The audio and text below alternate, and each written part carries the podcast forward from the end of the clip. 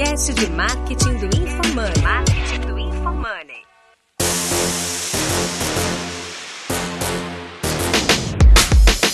É arroba Denner Lippert e minha expectativa para esse podcast é revitalizar a indústria no Brasil. Aqui é arroba Guilherme Underline Lippert. Minha expectativa para esse episódio é ajudar a galera a parar de querer investir em e-commerce. Aqui é arroba lucas.silvadon e a minha expectativa é que as indústrias parem de investir em e-commerce. Olha aí, Que o é Silvadon com a gente. Já era.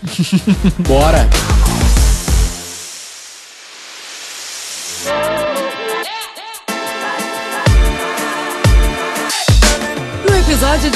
Do Roy Hunters, você vai ver como o Lucas Domingues, franqueado da V4 Company há dois anos, um dos líderes do ranking de franqueado, falando sobre B2B, discutindo alguns cases de sucesso nesse ramo e como crescer com o marketing digital no ramo de B2B, estratégias utilizadas e como alavancar as vendas nesse setor.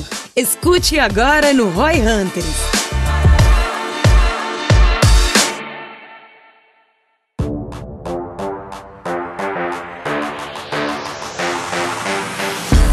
Ideia é que a gente está trazendo hoje um convidado especial. Especial. Especialzíssimo. Faz tempo que a gente não traz, na verdade, um franqueado, né? Boa. Conta pra gente quem é tu, Lucas. Desde que a Infomone comprou a V4, quer dizer. É, Desde que vocês ficarem importantes, né? Pois é. É, eu sou o Lucas Domingues, eu sou franqueado há dois anos. Franqueada V4 Company, né? Pra Da, da sabe, própria, né? V4 Company. Tem múltiplos, vários escritórios e o Domingues é um dos líderes aí na, no ranking de maiores escritórios da V4. Dois aninhos de experiência. A Dois XP aninhos. do marketing digital, V4 Company. E aí, como é que tá a vida? Cara, um desafio a cada dia, né? É. Que Acho tu que tá? Quantas ver que ele tá pessoas bem tem lá? feliz. Quantos projetos tem? Além de dois anos de, de Não, a V4. gente tá com. A Dois gente tá em, em Uberlândia, vai fazer dois anos em dezembro. Caralho. Dois anos do primeiro cliente.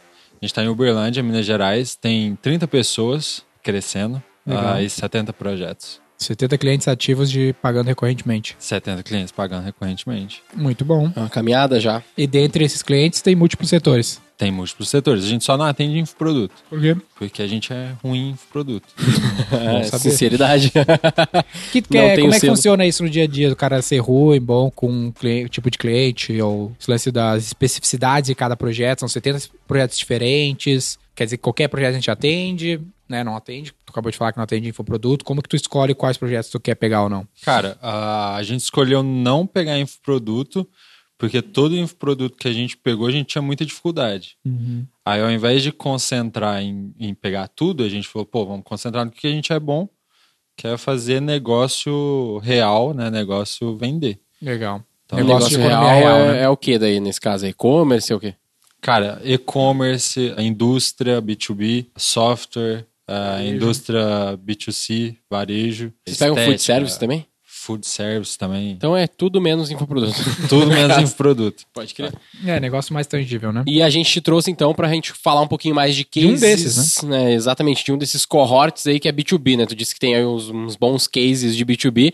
E a intenção então pra galera que tá nos ouvindo é a gente conversar um pouquinho sobre esses cases, tu contar aí alguns números. Por quê? E- Porque muita gente associa marketing digital só a infoproduto e e-commerce, que são a parte mais topo do iceberg, que boa parte do conteúdo sobre marketing digital está atrelado a esses setores, mas a gente sabe que boa parte da indústria, do mercado, não é esse tipo de categoria. O caso aqui. É, do- e tem muito a ver com o cara, o cara do B2B normalmente não necessariamente vender através de um marketing digital e tal. O cara não usa muito isso, né? É, O ele infoprodutor, ele, não tem vive dessa porra, né? né? Exato, daí ele precisa. Daí quando a gente fala que o cara pode fazer para um B2B, às vezes o cara nem sabe como, né? Então esse aqui vai ser um foco no B2B aí, porque você tem bons cases. e Vamos a ideia ver. é que tu possa contar um pouquinho e a gente vai aprofundando, assim, mais na estratégia, como funcionou e tal, e vamos conduzindo Pra galera forma. que tá nos ouvindo aí que não é um B2B, tem várias lições legais que se aplicam a outros tipos de negócio que Vale não a são só pena B2B. ouvir tudo que a gente fala aqui, ele pode Sempre ser é adaptado, aplicado. né? Sempre pode ser aplicado, adaptado e tal. Exatamente. Conta pra gente um. Cara, e eu acho que tem mudado, assim, não é só. Acho que todo mundo tá vindo pro digital, né? Ah, Esse negócio de achar que é só infoprodutor, só e-commerce que veio pro digital. Acho que a gente já passou disso. Volta e meia a gente ainda encontra um cliente que fala assim: ah, meu público não tá na internet. É. Esses Aí- tempos eu peguei é uma um gestão pergunta. que o cara, o, cara, o cara falou assim: Ah, eu trabalho com agronegócio. O meu cara não tá na internet.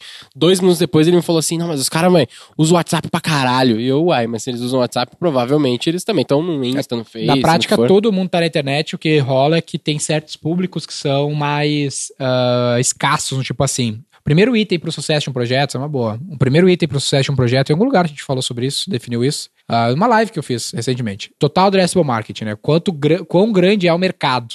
Se o mercado for muito pequeno, fica tudo mais difícil até como um ativo ser valorizado. Uma curiosidade interessante, eu tenho que confirmar esse dado, mas se eu não me engano é isso aqui mesmo. O Uber, quando ele começou, ele era um business só de limousine. Ele só fazia aluguel de limousines. Por isso que ele é pretinho. E aí, por que, que chama Uber X? Porque daí ele abriu para aluguel de carro normal. Aí era o Uber X, que não era limousine. E aí o. Tem certeza que não era a ver só com o- como o cara te recebia? Tipo, Cara, tinha a ver com, o com Eu o acho que carro? era só limousine mesmo. Pode crer. Eu tava vi um investidor me contando essa história que ele podia entrar no business, não entrou, porque valia X, o total addressable market era Y. Então não e ia aí eles tanto, né? ampliaram o, atre- o total addressable market para outras categorias, né? Ah, então, o que acontece? Todo mundo tá na internet, mas tem públicos que são muito pequenos. Tipo assim, cara, eu sou a SAP, a TOTUS, eu vendo para empresas que faturam mais de X centenas de Milhões, milhões de reais. Então são muito poucas empresas, são 500 empresas no Brasil. Aí, pra mim chegar nesse cara é muito difícil, é uma agulha no palheiro. Vai ser mais provável você fazer isso via outbound. Só que tu pegar uma indústria, a indústria de moda, deve ter nos cases aí do, do Domingues, que vende pra outros varejistas. Cara, tem milhares, dezenas de milhares de varejistas de moda no Brasil que estão na internet, porque por trás de toda empresa tem uma pessoa. Não existe marketing B2B. Existe todo marketing B2C, no fim, sempre tá atingindo uma pessoa. A diferença é que quando o cara pensa em B2B, ele pensa em enterprise, que é SAP, TOTOS, grandes contas. Só que o Brasil é um país de 20 milhões de pequenas e médias empresas. Então, provavelmente, muitos dos cases aqui, não necessariamente, mas muitos deles vão estar falando para um medium marketing, né? Para uma empresa que fatura lá 100 milhões por ano, 50 milhões, 3 milhões, 4 milhões, que tá falando de dezenas de milhares de, de, de empresas que daí vira, meu, mais o mercado tem indústrias B2C que tem menos addressable marketing do que essas Do indústrias que B2B, né? B2B, né? Exatamente. Cara, e quando você pega o Brasil, se o cara não usar a internet, a gente é enorme. Se o cara não usar a internet, tecnicamente ele não vende e tecnicamente você não compra. Né? Hoje o polo vestuário é no sul. Só que todo lugar vende roupa. E aí, se as empresas do sul não quiserem mandar é, revendedor lá pro norte, pra Paraíba, pra Bahia, pra Minas, o cara não vai vender lá. Cara, mas a gente tem um case, um case bem massa, assim.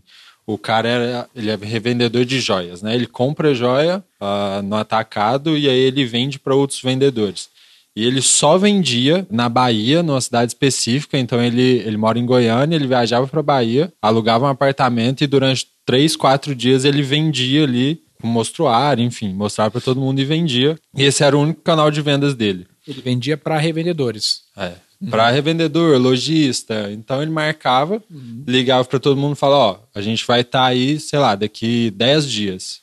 Ele passava dois dias na cidade, num apartamento, todo mundo ia lá nesse apartamento, olhava o que que ele tinha e comprava. Né? Isso em 2020. E aí, quando ele fechou esse contrato com a gente, ele falou assim: Ah, eu quero aumentar o número de pessoas dentro do apartamento. A gente falou assim, cara, não faz o menor sentido, né? As pessoas iam até o ponto dele lá, que era o lugar que ele estava alocado. Ele achava que esse era o jeito. E aí vocês viram que, obviamente. Fazer mais do mesmo, né? Eu quero fazer mais do mesmo agora com a internet. Exatamente. Quero aumentar o número de gente dentro do apartamento. A gente falou, cara, não faz o menor sentido. Você vai aumentar o número de gente, vai vender um pouco a mais e vai gastar maior grana com a gente. Vai E ainda vai estar limitado ao espaço físico do local de venda lá. E aí a gente convenceu ele a criar um time de inside sales com SDR. Na verdade, a gente convenceu ele só, só nos vendedores primeiro. E, cara, a gente nunca conseguiu nesse projeto investir mais de dois mil reais de mídia. Ele vende só em Goiânia e em entorno ali, Aparecido de Goiânia. E a gente gasta 1.500, 1.600 reais porque não consegue gastar toda a verba de mídia. Por quê? A gente tem um CPL de 80 centavos. É muito demanda, no caso? É muita demanda e vende pra caramba. Hum, E, Mas, tipo, mas tu diz assim, tu não consegue gastar mais porque a mídia não gasta ou porque ele não dá, não dá conta? porque ele não dá conta. Ah, tá, ok, entendi. mas o que, Que é aquele que- problema que, que é o que a gente tava volume, falando mais então? cedo Quais são também. os big numbers desse projeto? O primeiro dado que é mais relevante, né? A gente já chegou a ter custo por lead de 35 centavos. Legal. É, ou seja, cada 35 centavos você tem um contato. Uhum. Ah, e ele fazia uma venda a cada 20, 30 contatos. É, então, só que ele chegou numa hora que ele não consegue atender. Foi quando ele colocou outro vendedor, colocou a SDR, ele acabou de montar o time de, de Insight Sales, esses custos foram aumentando. Mas, no geral, a gente investiu ah, em todo o tempo que ele está com a gente cerca de 20 mil e a gente já vendeu quase 600 mil reais. A gente vendeu 579 mil. Ó, isso é uma característica interessante dos projetos B2B, né? Overall, assim, acho que em toda a rede aqui na V4, que é o ticket alto, né, cara? Então tu precisa de poucas vendas para fazer muito volume de receita. E isso te permite ter um custo de aquisição mais alto do que a maioria dos projetos B2C, né? Agora, Foi qualquer custo de aquisição. 579k para 20 mil de gasto? né? É isso, deu um ROAS 28 nesse caso, né? mais ou Ah. menos. E ele É deve ter uma baita bom. margem, hein? pelo menos uns 40%. Ticket médio, tu tem ticket médio? 1.300 reais. 1.300 reais de ticket médio, é bem melhor, né? É. É, e o grande Isso lance... sem detalhe, né? considerar LTV, né? E, e como eu falei no começo, né? e- O total addressable market é qualquer pessoa que pode revender essas joias. É quase uma bom, é quase um marketing direto, né? Então acaba sendo um público muito grande, né, mano? Vira quase um B2C. Por isso que o, o nosso custo por lead nesse caso tá 35, Tá tão 80 baixo. centavos. Então Porque baixo. tem um total addressable market muito grande, fácil de achar na internet e com uma oferta singular.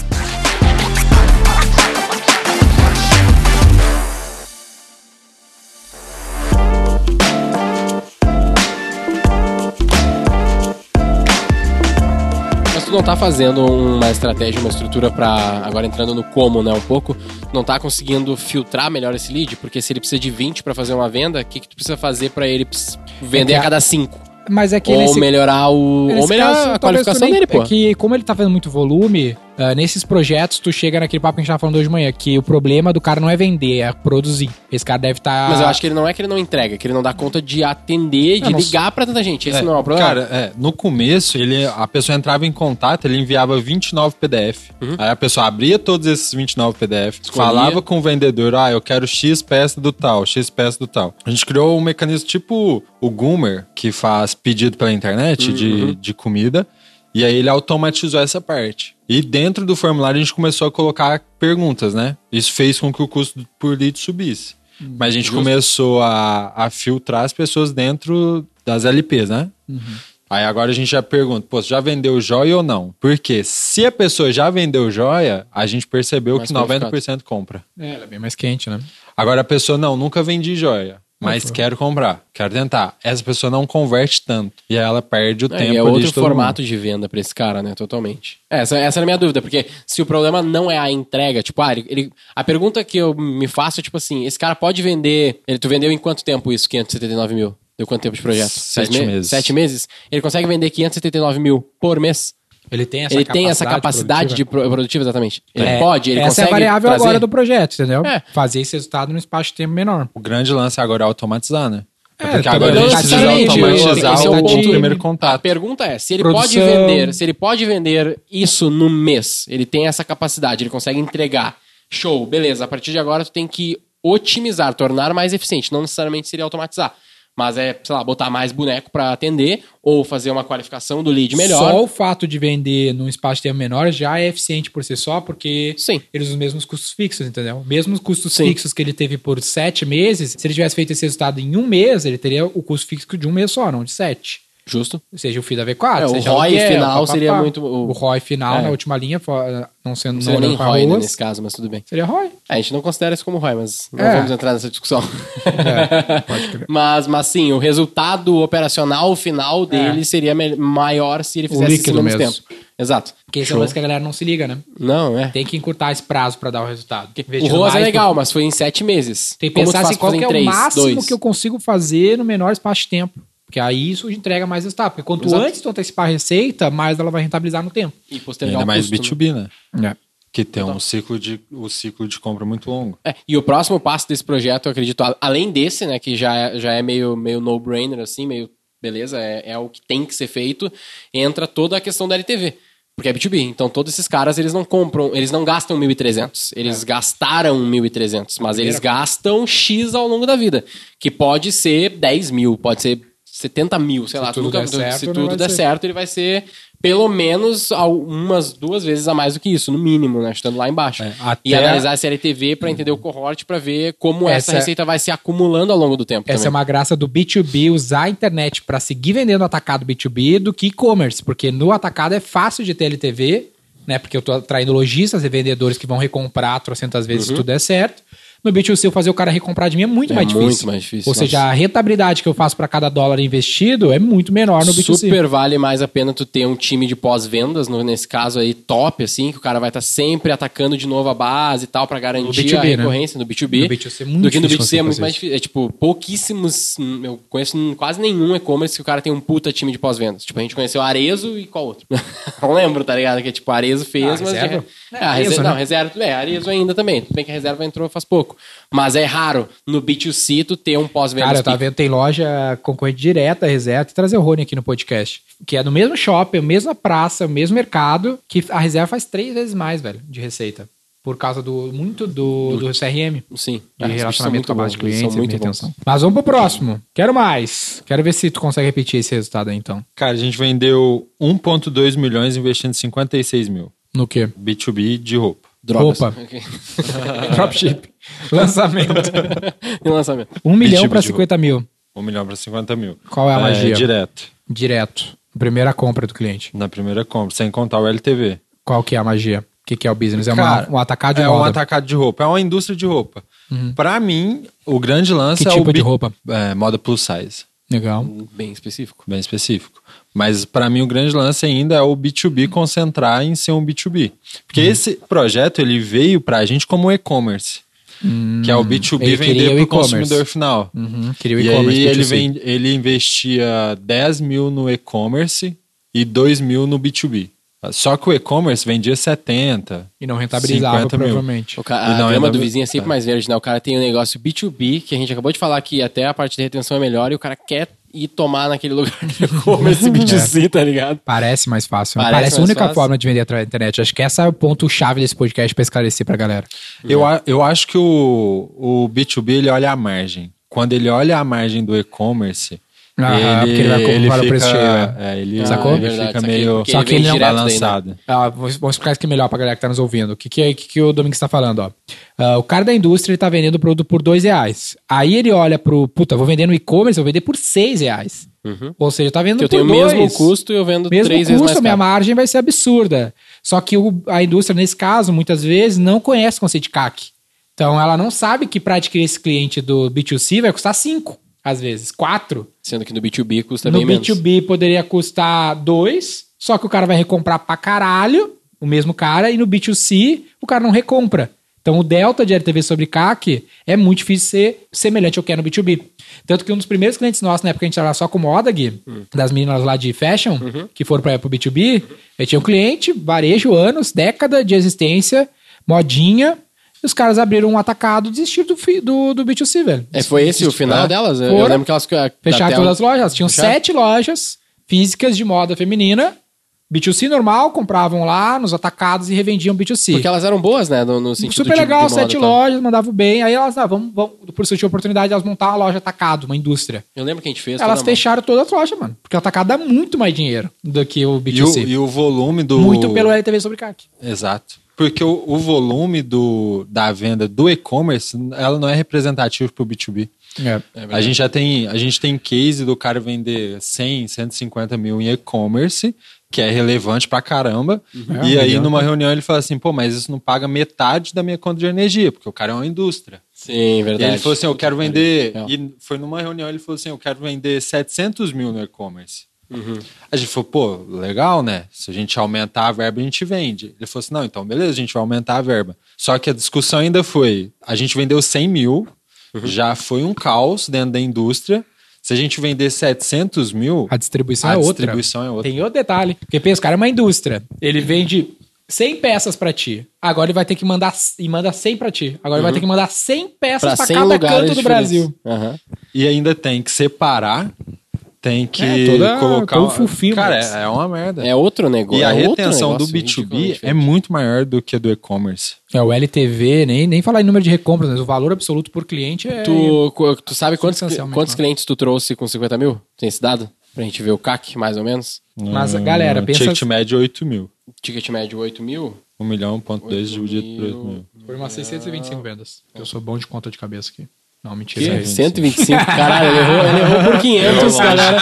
Tá tranquilo. 125 vendas, mais ou menos, né? 400 reais de, de CAC. É um bom Pra carro. um cara que gasta 8 pau. Oito pau. Mesmo que a margem... Na primeira E compra. Na primeira compra. Tá ligado? Se Porque esses mais caras. pff, Já era. Fora E- que qual que é a margem desse cara em Mesmo cima desses 8 mesmo mil? que É uns 30% na pior hipótese. Então, cara, foi aí o, o cara vai ter cinco vezes de, de ROI. 2,400 dividido por 400 dá 6 vezes de ROI. Aí foi quase, né? Aí boa. foi quase, caralho.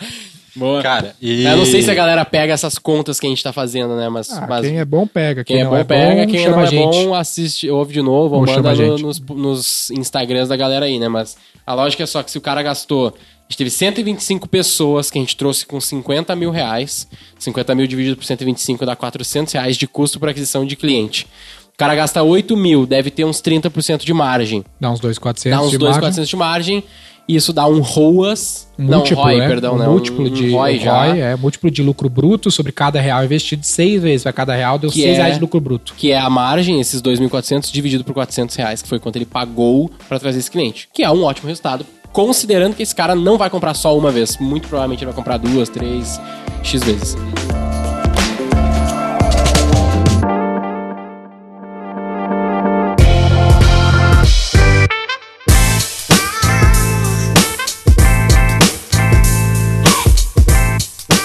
Sei se é esse caso aí que tu tem, mas esse- essa indústria, ela normalmente vende no B2B só com representante.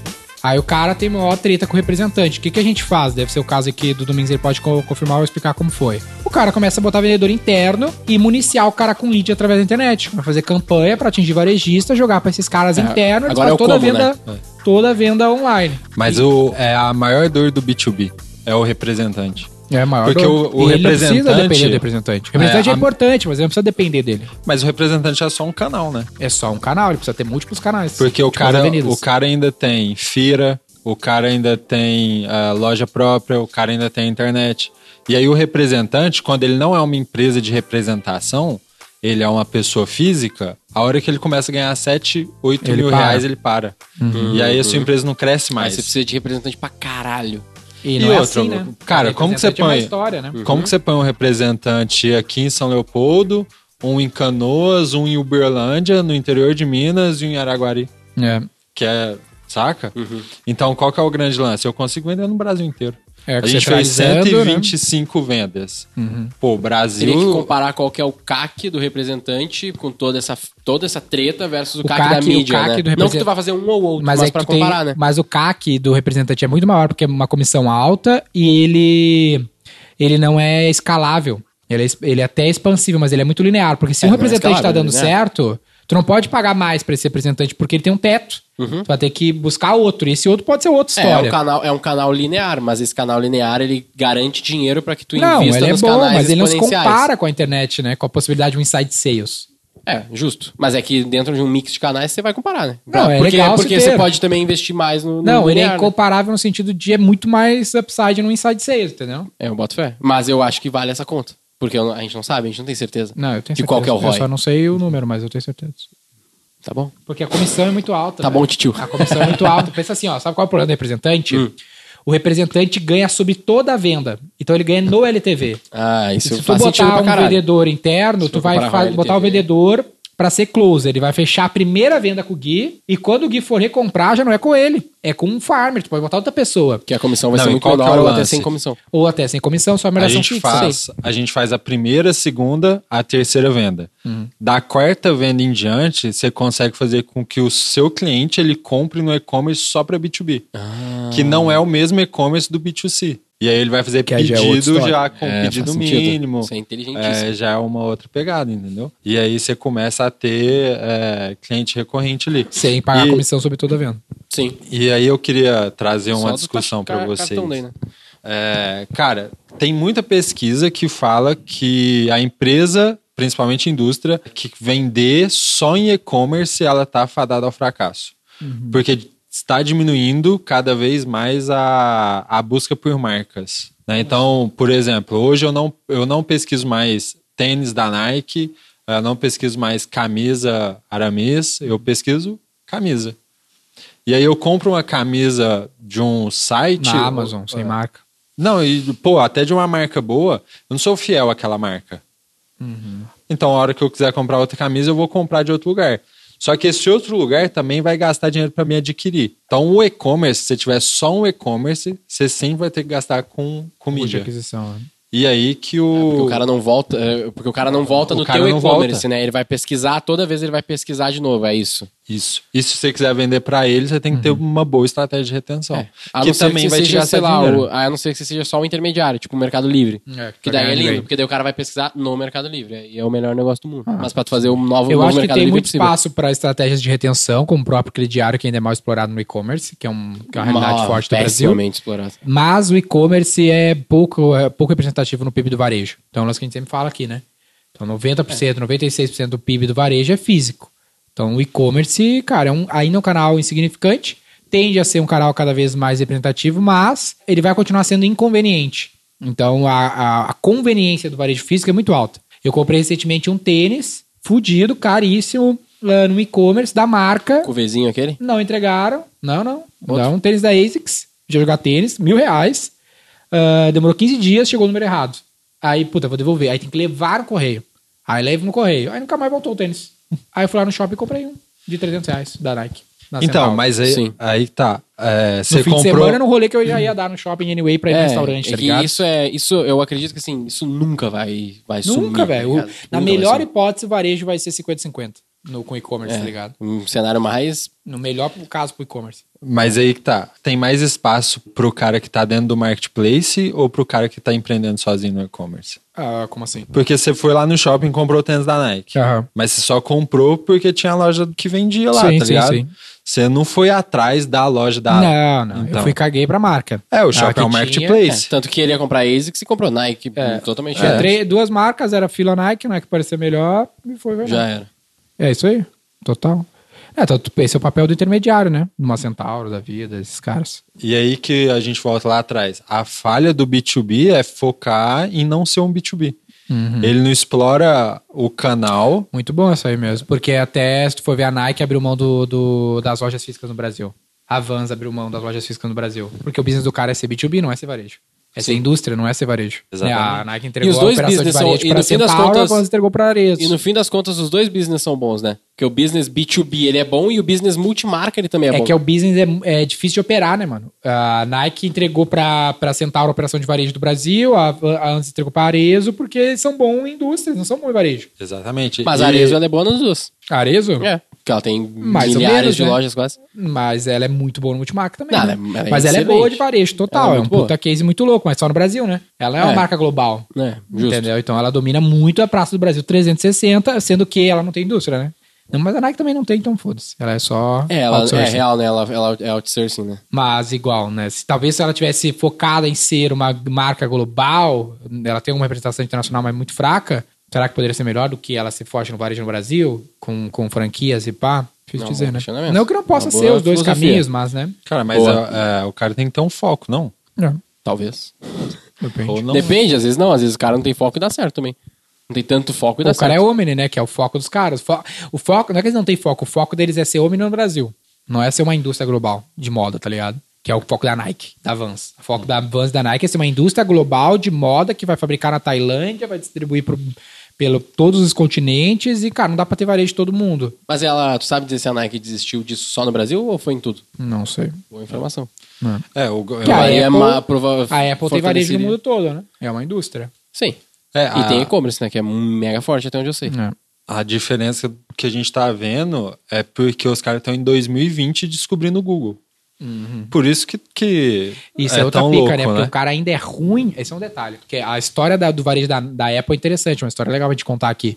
Porque a Apple ficou muito foda em indústria, décadas de existência, e aí ela, puta, quer ir pro varejo. Aí ela foi lá e contratou a pessoa mais pica do varejo possível, sei lá, alguém da, da, da- de uma indústria grande, de uma, uma rede varejista muito grande, pra estruturar varejo. Aí ela começou pequenininha, fez uma loja piloto, aí começou a ficar boa.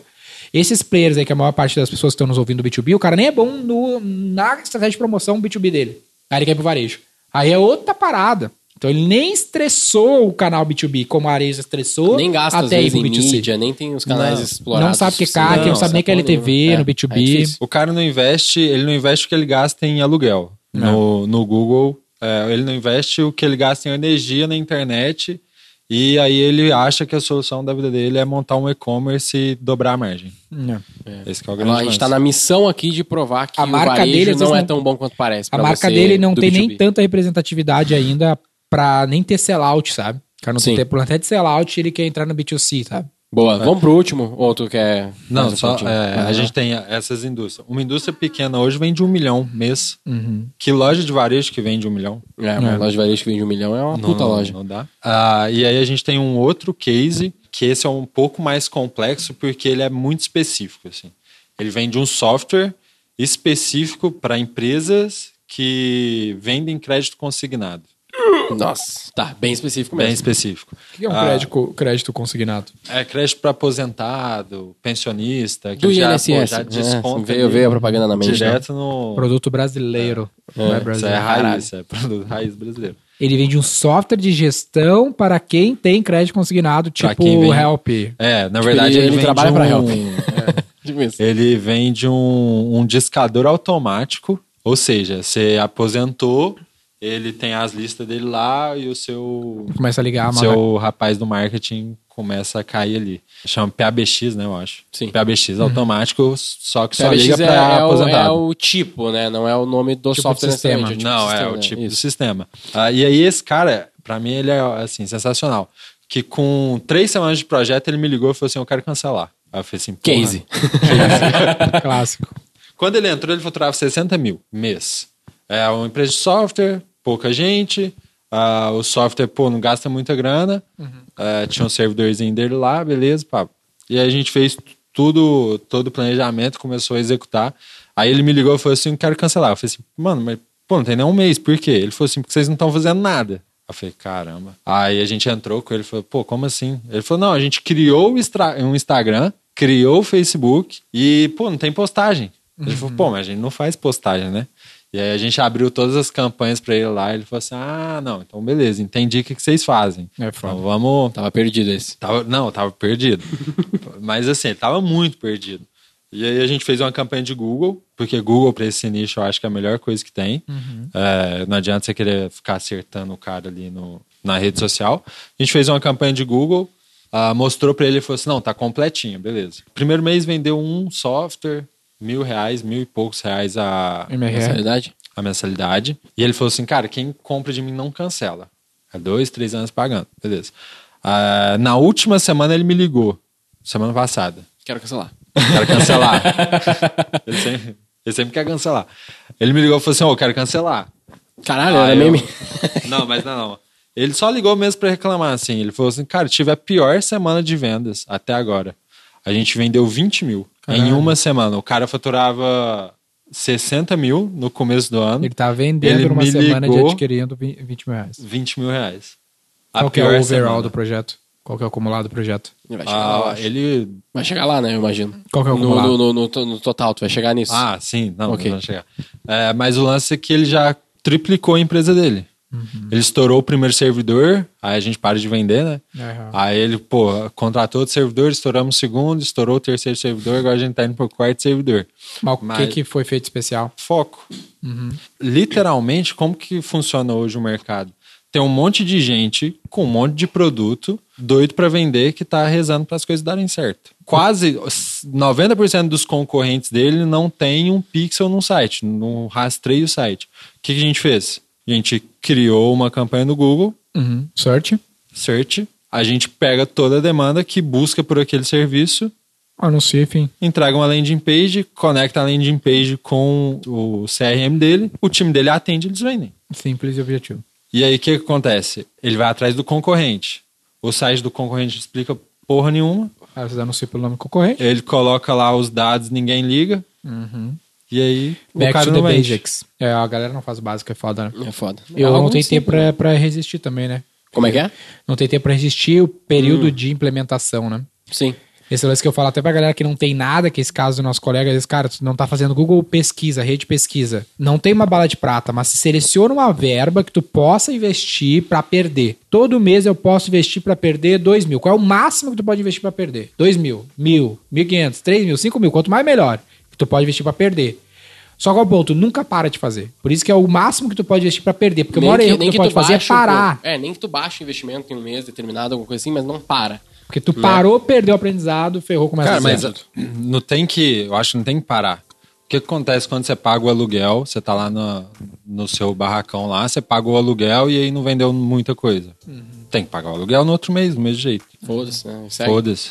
Porque pode ter sido um dia ruim. Naquele dia não Pode ter sido um pô. mês, é. Pode ter sido um mês ruim, pode É. ter sido um semestre ruim. É, É, esse crer. que é o lance. Muito bueno. That's Muito bom. it. Eu acredito que é isso. Demos uma aulinha aí pros B2B. Bom, foda de case é que sempre é assim, né? Nunca. É muito raro ter alguma coisa muito game changer, assim, É né? que depende de quem tá ouvindo, né, velho? O cara que tá ouvindo o B2B manda direct pra nós, falou assim, caralho, abriu meus olhos. Ou não. Ou não. Falou, cara, muito óbvio. É, a gente quer o feedback desse episódio pra você que tá ouvindo. Cara, manda pra qualquer um de nós no Instagram o feedback, se foi legal, não foi, foi mais o mesmo, o que, que tu achou. Porque case é. Se, se é- vocês é querem legal. mais Eu- case, A gente manda gosta, é, nós, manda pra gente, porque a gente gosta de gravar, é legal, é interessante. Tem que ver se é valioso pra vocês.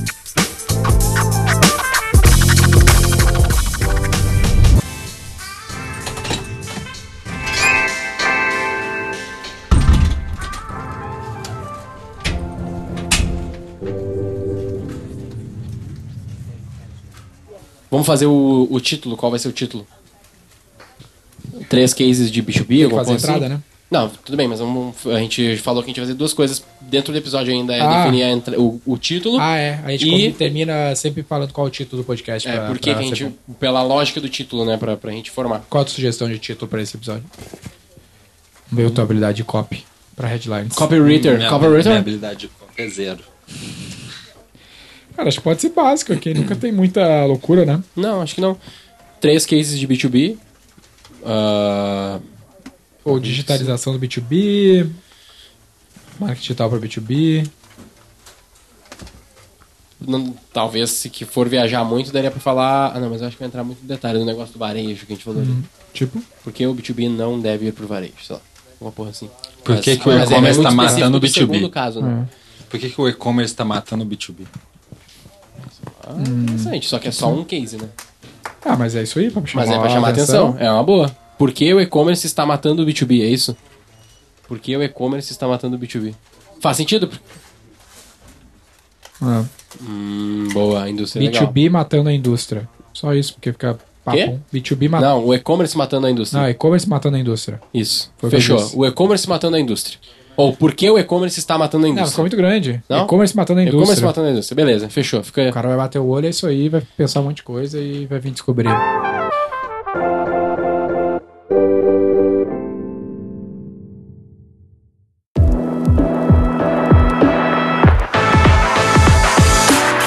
Siga o Roy Hunters no Instagram pelo arroba Roy Hunters Oficial e faça parte do nosso exclusivo grupo no Telegram.